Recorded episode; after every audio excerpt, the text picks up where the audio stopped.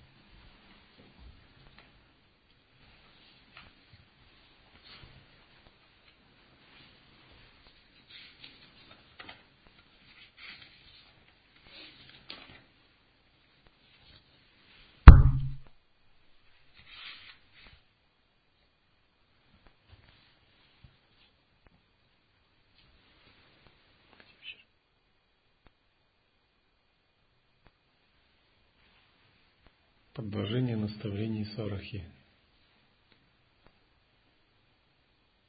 Истинная природа ума вне мысли. Так находись в этом невыдуманном состоянии.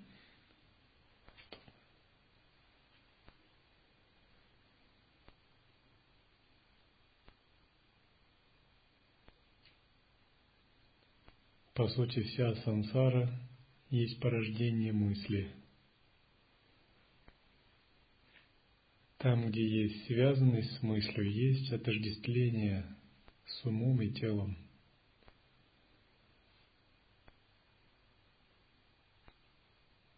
Самосвобождаться значит, когда мы сталкиваемся с мысленными оценками своими или чужими, прямо показывать эти мысленные оценки зеркалу обнаженного недвойственного осознавания, до тех пор, пока эти мысленные оценки не разойдутся, как круги на воде.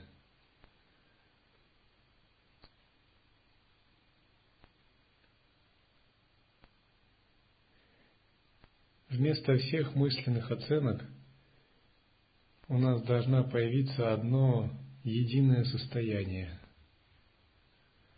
Поэтому его называют единый вкус – не значит буквально вкус, который мы ощущаем языком. Это всеобщее чувство единства. Допустим, мы слышим разнообразие звуков. Однако, когда мы находимся в истинном присутствии, все эти звуки видятся как один вселенский звук. И даже этот единый вселенский звук – видится нераздельным от великого источника, в котором звук не отличен от света, а свет не отличен от запаха, а запах не отличен от вкуса. Однако из-за различающей работы ума и сильных тенденций принимать и отвергать, для нас есть разные звуки. К одним есть привязанность, к другим отвращение –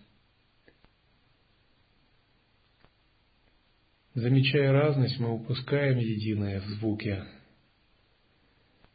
Тогда Вселенная внешних звуков запутывает нас, и мы блуждаем в их лабиринтах. А это только один орган чувств, то же самое с цветом, вкусом, запахом, обонянием, осязанием.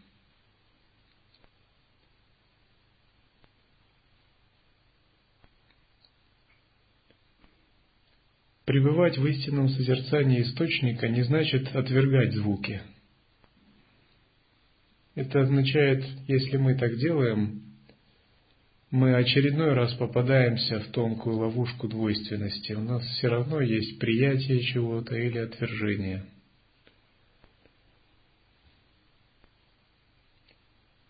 Скорее, слыша звук, Мы пребываем в этом, как говорит Сараха, невыдуманном состоянии, в простой, естественной безыску... безыскусности сознания, просто осознаем, подобно ребенку.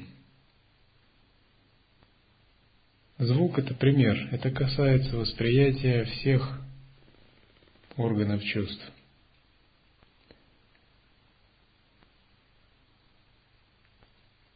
Тогда ум непрерывно созерцает этот единый источник.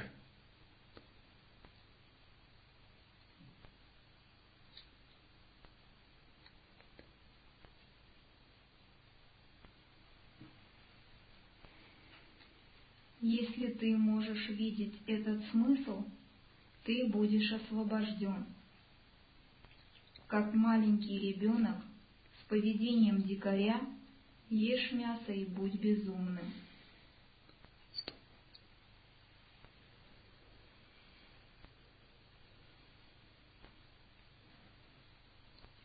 Когда мы распознаем этот смысл состояния вне мыслей и непрерывно учимся в нем пребывать, он становится нашим обычным состоянием. Поэтому его и называют естественное состояние. То есть это должно стать нашим таким состоянием, так же, как и дыхание –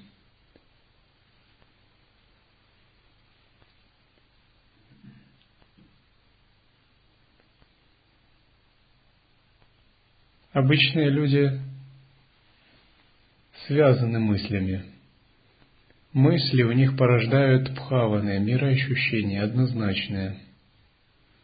Каждая мысль вызывает что-то, поэтому говорят, что они не могут освобождать мысли. Йогин же, тренируясь в истинном состоянии, не придает никакого того значения мыслям, какое это происходит в обусловленном состоянии.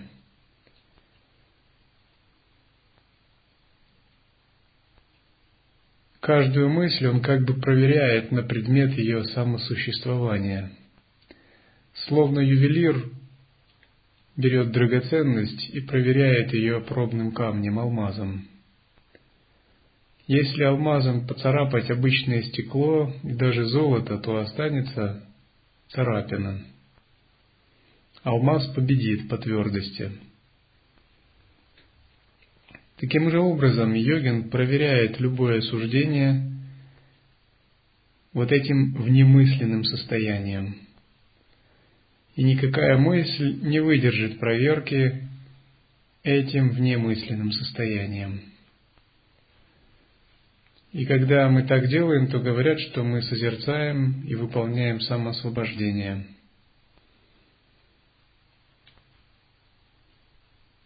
Когда никакая мысль не выдержит проверки, то внезапно мы обнаруживаем, что мы жили раньше во Вселенной мыслей, а теперь только сейчас живем во Вселенной истинной реальности.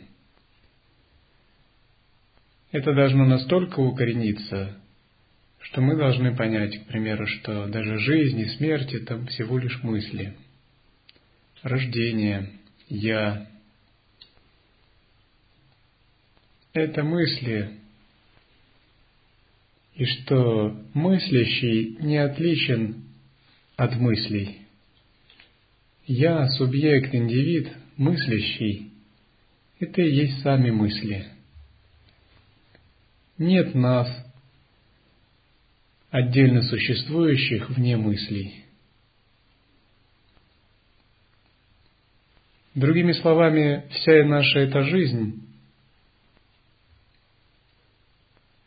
не что иное, как нагромождение цепочек мыслей.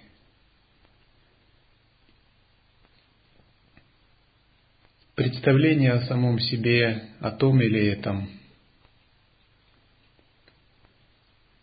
Когда все эти мысли утрачивают для нас значимость, мы перестаем на них откликаться и связывать себя с ними – внезапно для нас появляется другая значимость. Порождается очень глубокое, очень важное состояние единой осознанности, которая никак не связана с мыслями. мысли ее только закрывали. Однако, когда мы нашли цену мыслей, мы смогли открыть эту великую единую осознанность.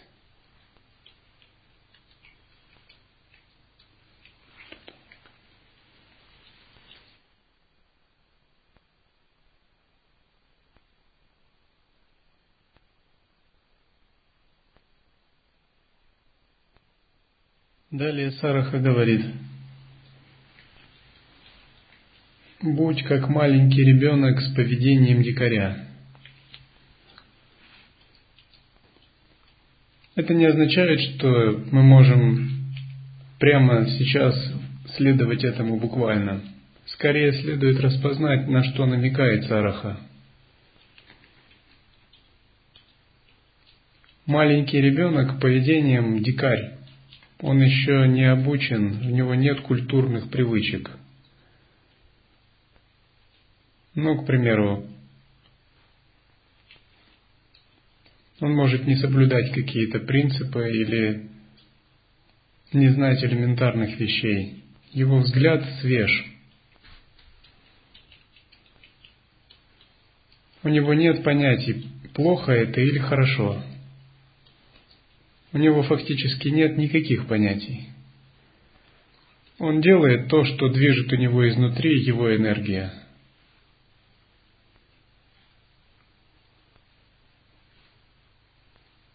Подобным же образом мы должны понять этот пример, что наше девственное осознавание подобно вот такому свежему восприятию ребенка и приучить свой ум воспринимать мир из такого восприятия, которое не разделяет на то или это правильное, неправильное, плохое или хорошее.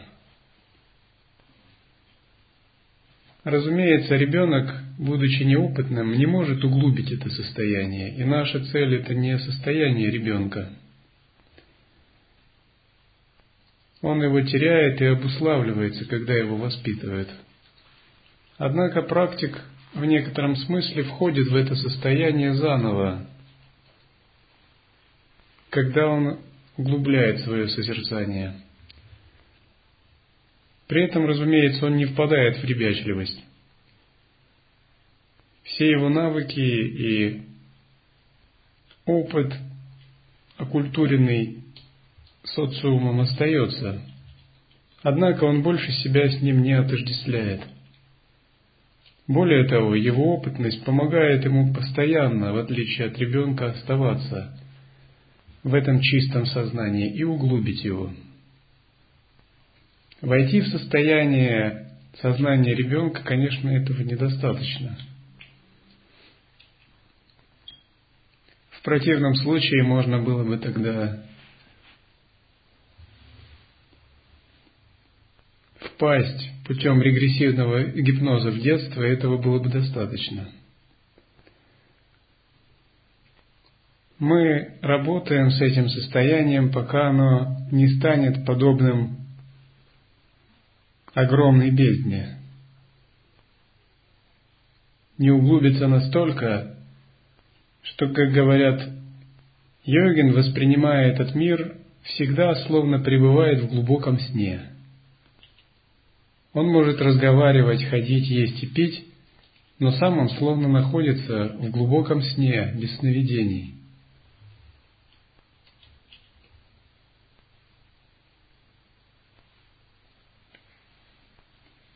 Будь как бесстрашный лев.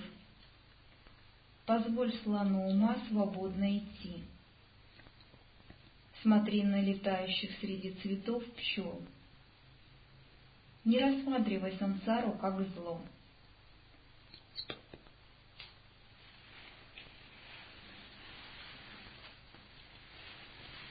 Эти наставления столь глубокие, что если их прочитать за один раз, то это вообще не отпечатывается в сознании. Это просто будет абстрактный набор заумных фраз.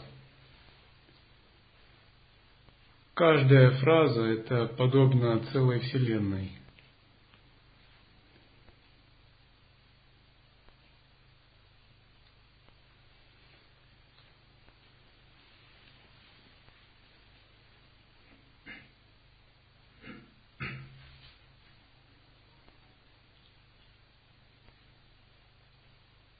Будь как бесстрашный лев означает, что надежда и страх отсекаются, когда мы помещаем свой ум в это внемыслимое, внемысленное состояние.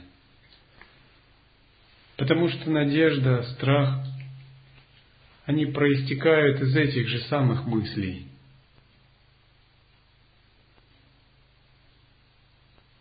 Когда же мы показываем все эти надежды иллюзии опасения своего «я» зеркалу обнаженного сознания. Если мы в истинном состоянии, они должны поглотиться им, исчезнуть.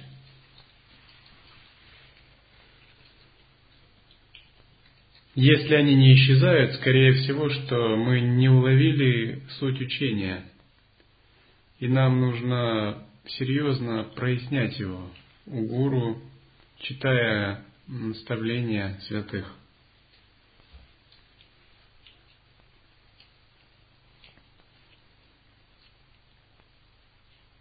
Поэтому истинный йогин всегда чувствует, что проблем нет. Есть только, если вы кажется, что возникают проблемы, есть только отсутствие самоосвобождения – но если сказать более прямым, простым языком, есть слабая вера. Вот так.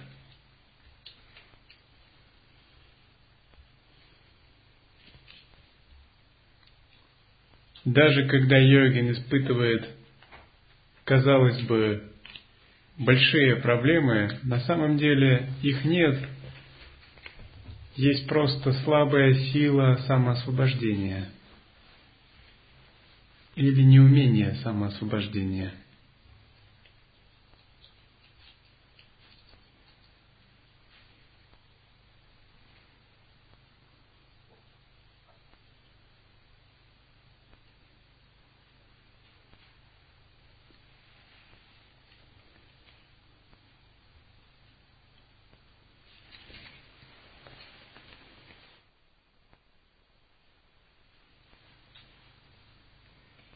Не рассматривай сансару как Нет. зло.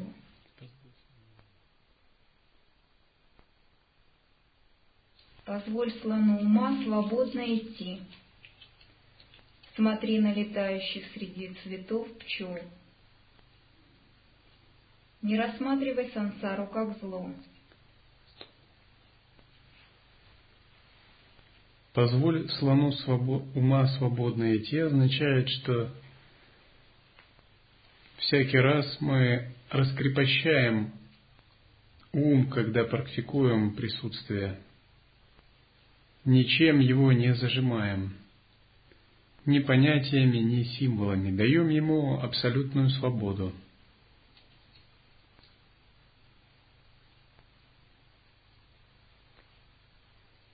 Не считай сансару злом означает, что когда мы воспринимаем материальные объекты, мы созерцаем, вместо того, чтобы накладывать на нее какие-нибудь ярлыки. Вначале говорится, сансара приносит страдания, или все видимые объекты – это иллюзия. Это действительно так. До тех пор, пока мы не обучились созерцанию – И на относительном уровне, в двойственном смысле, разумеется, сансара является большим злом. Но это зло происходит не потому, что сансара зло как таковое, а потому что в нашем уме есть разделение на зло и добро, на сансару и нирвану. Именно поэтому зло – потому что у нас есть цепляние к сансаре. И, собственно, злом является не сансара, а цепляние к сансаре.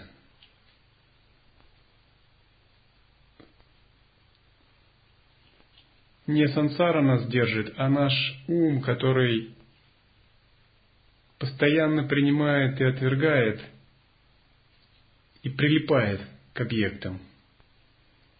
Прилипание – это устранить сложно. Даже йогин с большим стажем практики все равно имеет тонкий уровень прилипания к сансаре. Некоторые к блаженству, некоторые к ясности, некоторые к недвойственности и пустоте. Но до тех пор, пока все виды прилипания не будут очищены, сансара будет продолжать быть злом. Все это называется сансарные виды медитации. Даже прилипание к пустоте, в общем, тоже является прилипание к бесформенному, тоже является сансарным видом медитации. Потому что сансара в более широком толковании махасидхов это не только шесть миров страсти, преты, ады, боги страсти, асуры, а это также мир формы и даже мир без формы. Все это сансара. Потому что все равно существуют тонкие состояния ума.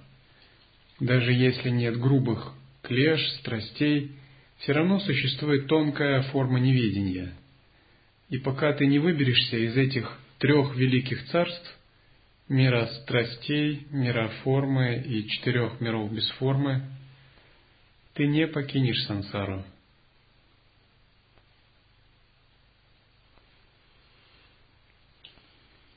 Но когда мы воспринимаем ум в истинном созерцании, стараясь не давать уму прилипать вообще к чему-либо, сансара перестает быть злом, и мы обнаруживаем ее истинную природу. Мы видим, что сансара это не сансара. Совсем нет. Мы думали, что это сансара, а она оказывается нирвана. Йога Бхугаяте Мукшаяте Самсарах. Это строки из йоги Нихридая Тантры. Йога – это бхога, мокша – это сансара. Это самый сложный момент в практике. Он означает, что йогин находится в самом высшем состоянии недвойственности. При этом он может видеть объекты и слышать их.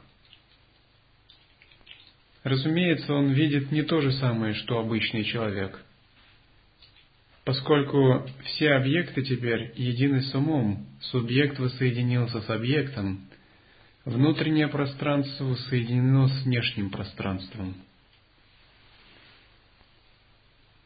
Прилипание к пустоте – это, скорее всего, зацикленность на внутреннем пространстве.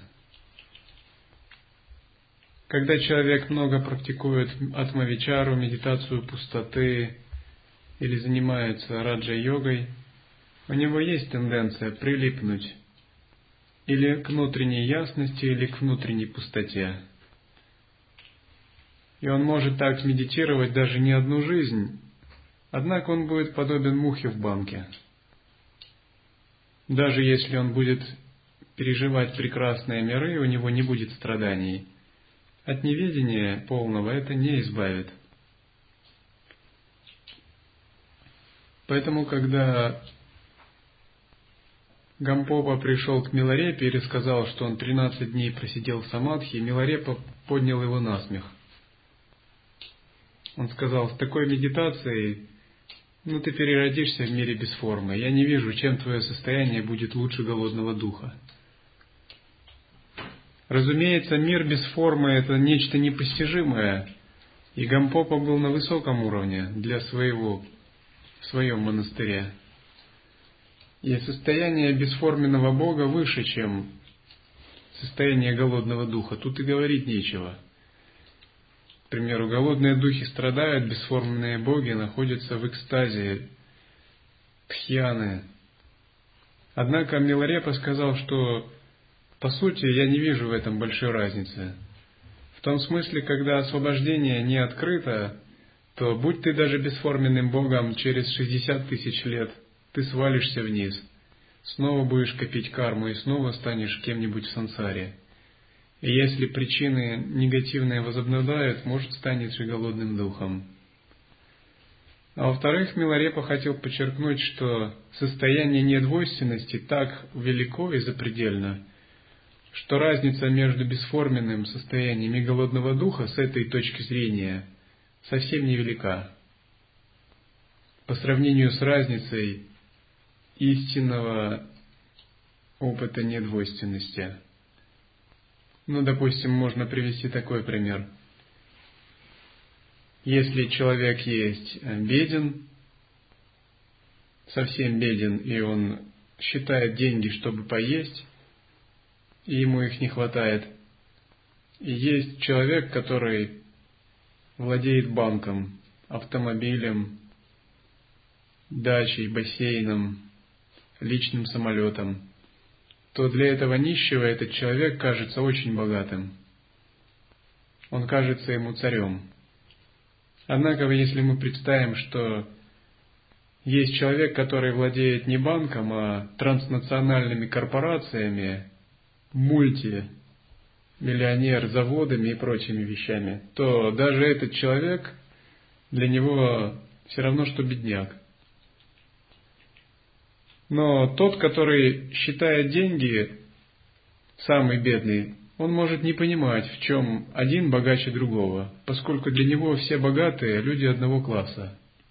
Он не очень разбирается в, это, в этих масштабах.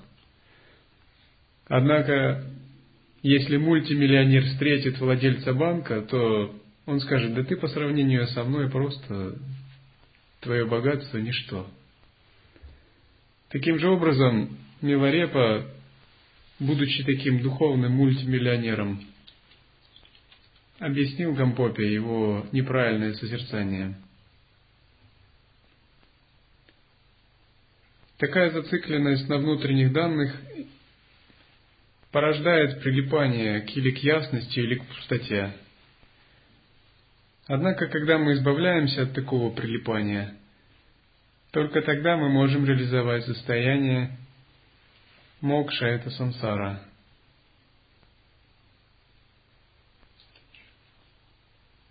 Не прилагай усилия достичь нирваны. Путь просто ума покоится в неизмышленной, со... неизмышленной. в неизмышленной сиюминутности.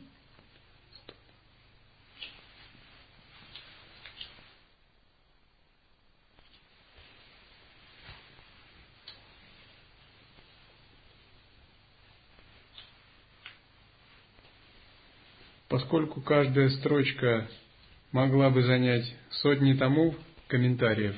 Мы на этом остановимся.